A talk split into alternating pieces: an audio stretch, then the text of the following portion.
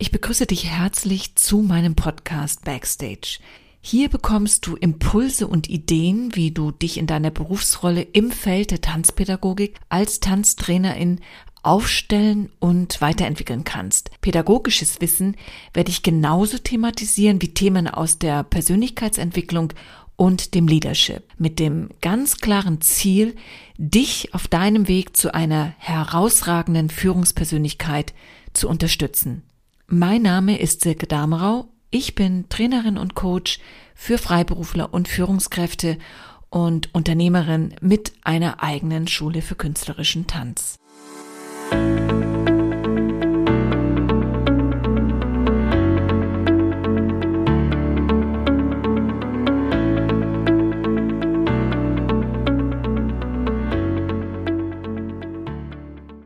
Der Weg zur Lehrerpersönlichkeit ist ja in der Regel keine gerade Strecke.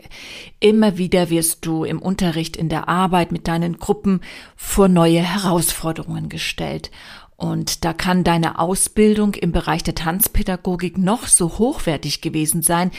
Diesen Moment, wenn du das erste Mal mit einer neuen Gruppe zusammenkommst, den kannst du einfach nicht vorbereiten.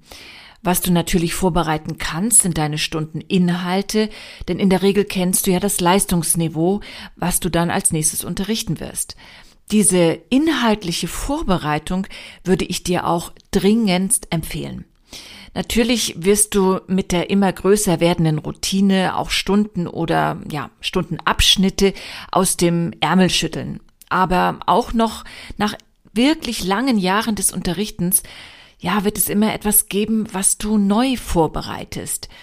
Aus meiner Erfahrung kann ich auch sagen, dass die Stunden, die mir am meisten Spaß gemacht haben, die waren, bei denen ich top vorbereitet war. In den Arbeitsphasen, in denen ich ziemlich intensiv mit anderen Themen beschäftigt war, und da gab's etliche Phasen, ja, da hatte ich ehrlicherweise weniger Zeit und dann manchmal auch nicht die Energie, mich für meinen Unterricht passend vorzubereiten und das habe ich auch definitiv gleich gemerkt. Die ganze Stimmung war eine andere, also zumindest meine persönliche Stimmung war eine andere, es hat sich da wirklich ausgewirkt. Der Unterrichtsablauf braucht einfach einen Flow. Die SchülerInnen müssen sich abgeholt fühlen, sie wollen angeleitet werden und sie wollen natürlich auch etwas lernen.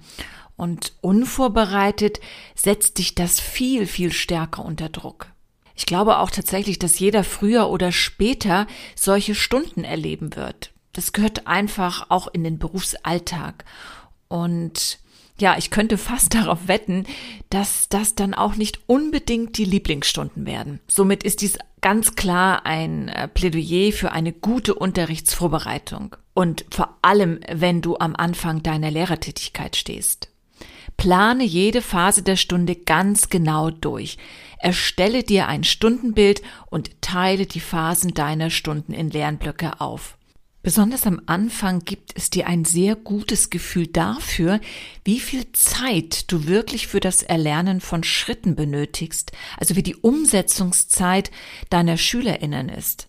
Denn manchmal denkst du für dich, dieser Schritt, dieser Sprung braucht in der Umsetzung am Ende nur fünf Minuten, ja, und letztendlich werden es dann vielleicht zehn. Und über die Zeit weißt du dann ganz genau, wie die Schwierigkeitsgrade einzuordnen sind. Als Mentorin arbeite ich mit Studentinnen, die sich auf ein Lehrerzertifikat der Royal Academy of Dance vorbereiten. Und der klassische Anfängerfehler ist, dass sie viel zu viel Lernstoff in die Stunde packen. Wenn Sie es aber dann alles schriftlich ausarbeiten und in die Reflexion gehen, sind Sie am Ende der Ausbildung meistens einen riesen Schritt weiter und ziemlich gut aufgestellt in diesem Bereich. Einer der Wirkkräfte für guten Unterricht ist somit auf jeden Fall die Unterrichtsvorbereitung. Sei dir dabei immer bewusst, dass du verantwortlich bist für das Gelingen deines Unterrichts. Das ist einer der wichtigsten Aspekte deiner Berufsrolle letztlich. Und alles, was so spielerisch aussieht, der Spaß oder das gemeinsame Lachen, Tanzen, die konzentrierten Lernphasen oder auch das Durchleben, ja, von stressigen Zeiten und Frustrationen, weil das gehört letztendlich ja auch mit dazu, das wird am Ende erlebt, weil du als Lehrkraft diese Lernumgebung gestaltest. Fehlt eine Unterrichtsstruktur, fehlen Regeln, die für alle nachvollziehbar sind, Fehlt also quasi eine gute Führung, dann kann das unangenehme Auswirkungen auf deinen Unterricht haben. Denn dann gibst du ja quasi die Leitung aus der Hand. Und wie du dir vorstellen kannst, ist dieser Weg also nicht wirklich zu empfehlen. Besonders schön kannst du das beobachten, wenn du mit ganz kleinen Kindern arbeitest, also die Altersgruppe vier bis sechs Jahre zum Beispiel. Hast du im Unterricht mit den Kleinen keine konsequente Führung, ja, dann werden sie ihren eigenen Unterricht gestalten. Und ich würde mal sagen, der hat dann nichts mehr mit Ordnung zu tun. Ich würde das mal so als spielerisches Chaos bezeichnen. Kann auch super sein für den Moment, führt halt vielleicht nur zu nichts. Das heißt also idealerweise koordinierst du die gesamte Gruppe hin bis zu einem ganz bestimmten Ziel. Und was du dir dabei auch immer wieder schön vor Augen führen darfst, dass deine Gruppe ja keine unverbindliche Ansammlung von Kindern, Jugendlichen oder Erwachsenen ist. Alle, wirklich alle, treten in eine zielgerichtete Interaktion miteinander. Ja, ob das nun um das Erlernen von Schrittkombinationen, Tänzen geht oder Vorbereitungen auf Meisterschaften, Aufführungsshows oder um die Vorbereitung auf eine berufliche Ausbildung. Zielloser Unterricht, also einfach drauf los, mal sehen, was passiert. Das wird irgendwann scheitern. Sich in seiner Führungsrolle, also auch als Führungspersönlichkeit weiterzuentwickeln, das ist wirklich Teil deines gesamten Berufslebens. Denn es kommen ja nicht nur Unterrichtsfaktoren auf dich zu, es kommt ja auch der Umgang mit den Eltern oder eben generell mit KundInnen auf dich zu. Also da ist so viel mit MitarbeiterInnen, wie auch immer du das sehen möchtest. Das ist ein Part, den darfst du nicht unterschätzen. Gute Führung hat somit eine unheimliche Wirkungskraft im Unterricht. Die dritte Wirkungskraft im Unterricht ist die Gruppendynamik. Damit der Unterricht zu einem positiven Erlebnis für alle wird, muss sich ja eine Gruppe erstmal finden. Und eine Gruppe ist per se jetzt schon mal ein soziales Gefüge. Und jedes Gruppenmitglied kommt mit ganz unterschiedlichen, ja und vor allem ganz persönlichen Erwartungshaltungen in deinen Unterricht. Und die Erwartungen richten sich dabei nicht nur an dich als Lehrerin, sondern sie richten sich bewusst oder unbewusst auch an die anderen Mittänzerinnen. Viele wollen vielleicht einfach nur Freunde finden, Teil einer Gruppe sein, sich also zugehörig fühlen und das Tanzen ist eben der Schlüssel dafür. Deine Schülerinnen werden also in der Regel nicht mal deine Einstellung zum Unterricht teilen. Wie auch, sie kennen sie ja nicht. Und von daher kann ich dir wirklich nur empfehlen, sei transparent. Deine Erwartungen lege sie offen. Das hilft deinen SchülerInnen überhaupt mal ein Verständnis dafür zu bekommen, ja, wer du bist und sie können dein Verhalten nachvollziehen, ja, wie gesagt, und auch verstehen. Die Hauptverantwortung, dass die Gruppe arbeitsfähig wird und bleibt, die liegt ja generell mal bei dir.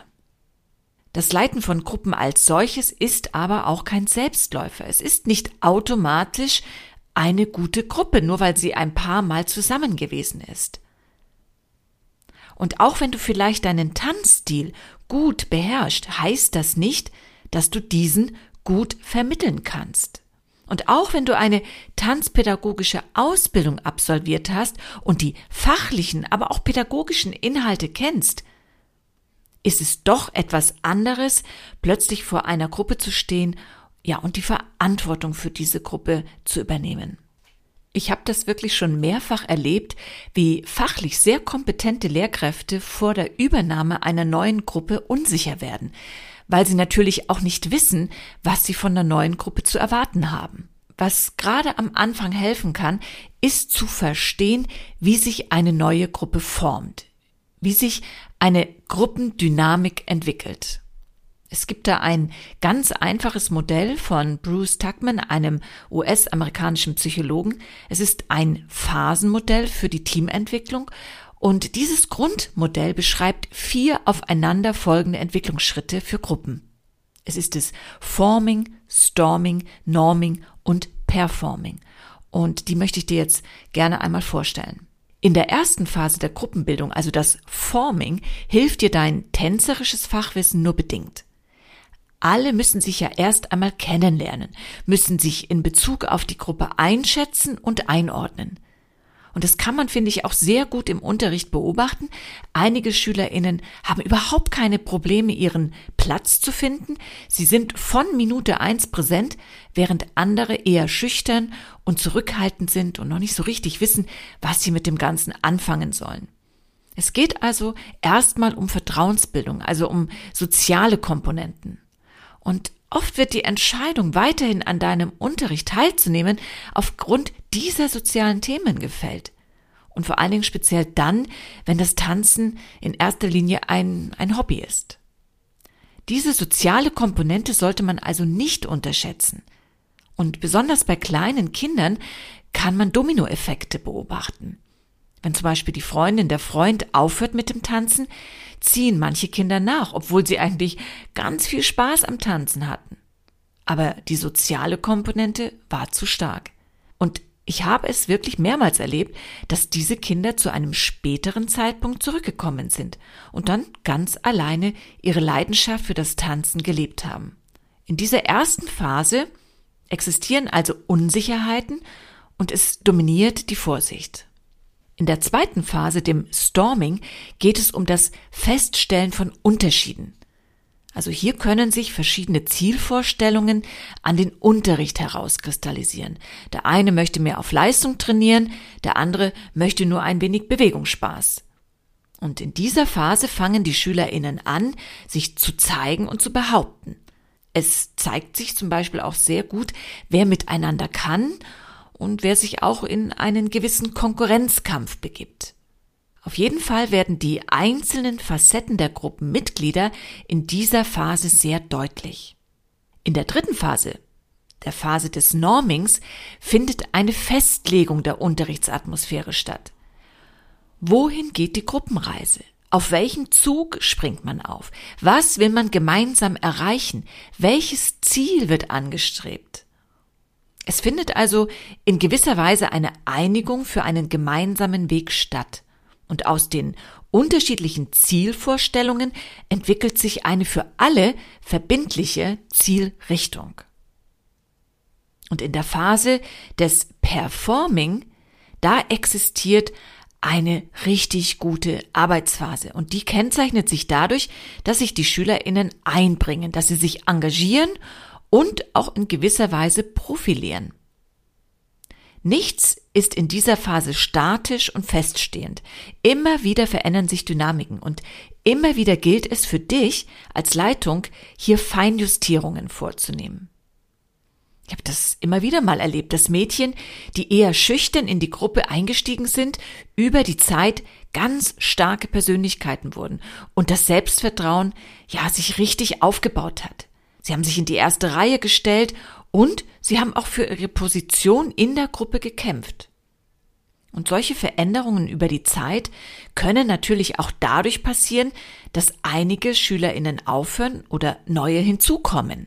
Im Großen und Ganzen hat sich in dieser Phase die Gruppe gefunden. Es pendelt sich alles ein. Ja, die Gruppe hat sich bewährt und befindet sich in einem Gleichgewicht. Das Arbeiten mit Gruppen finde ich also schon allein aus diesem Grund absolut spannend. Es ist immer Bewegung drin.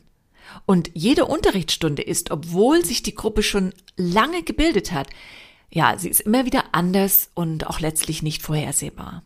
Abschließend möchte ich dir sagen, mit einer guten Unterrichtsplanung setzt du einen strukturellen Rahmen. Durch deine Fähigkeiten als Leitung, durch deine Glaubwürdigkeit und Überzeugungskraft unterstützt du die Gruppenbildung und die einzelnen Schülerinnen auf ihrem Weg. Ja, und wenn dir dieser Podcast gefällt und du Impulse bekommst und das Gefühl hast, dass es dich weiterbringt, dann würde ich mich natürlich sehr, sehr freuen, wenn du diesen Podcast auch bewerten würdest über iTunes oder Spotify. Denn nur wenn er gut bewertet ist, wird er auch letztlich sichtbar und können andere auf ihn aufmerksam werden. Wir hören uns dann in einer nächsten Folge wieder und bis dahin wünsche ich dir eine gute Zeit. Ciao, ciao, deine Silke.